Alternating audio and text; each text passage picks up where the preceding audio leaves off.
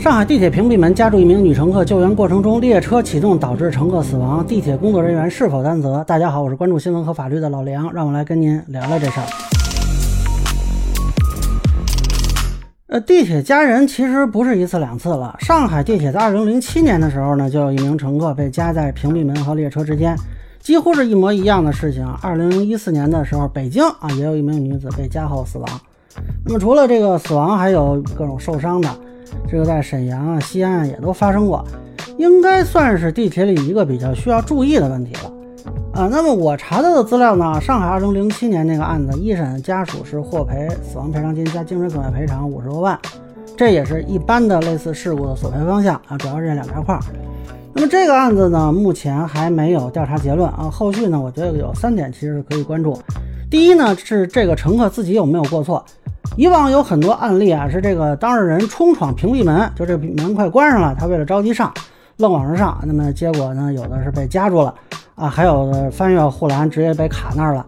那这个呢，一般认为是乘客自己没有尽到注意义务，有的受伤就判不赔，那么有的如果是死亡，这个可能也会降低地铁公司的赔偿责任。那么第二呢，是地铁屏蔽门设备呃有没有问题？是设备故障了，还是说正常运行？这个影响到后续责任的认定啊，甚至有可能跟这个厂家也有关系。你这个安装是不是有问题啊？维护是不是有问题啊？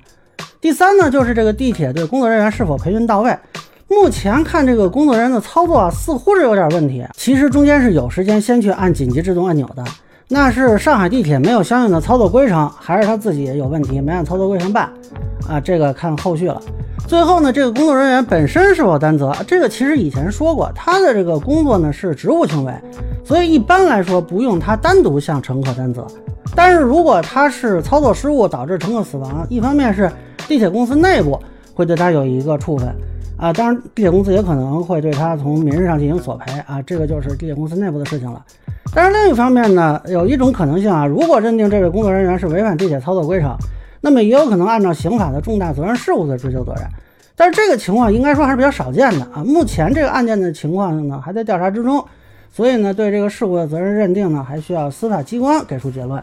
以上呢就是我对地铁屏蔽门夹死女乘客的事件的一个分析，个人浅见难免说了，也欢迎有不同意见小伙伴在评论区和弹幕里给我留言。如果您觉得我说的还有点意思，您可以关注我的账号老梁不郁闷，我会继续分享更多关于新闻和法律的观点。谢谢大家。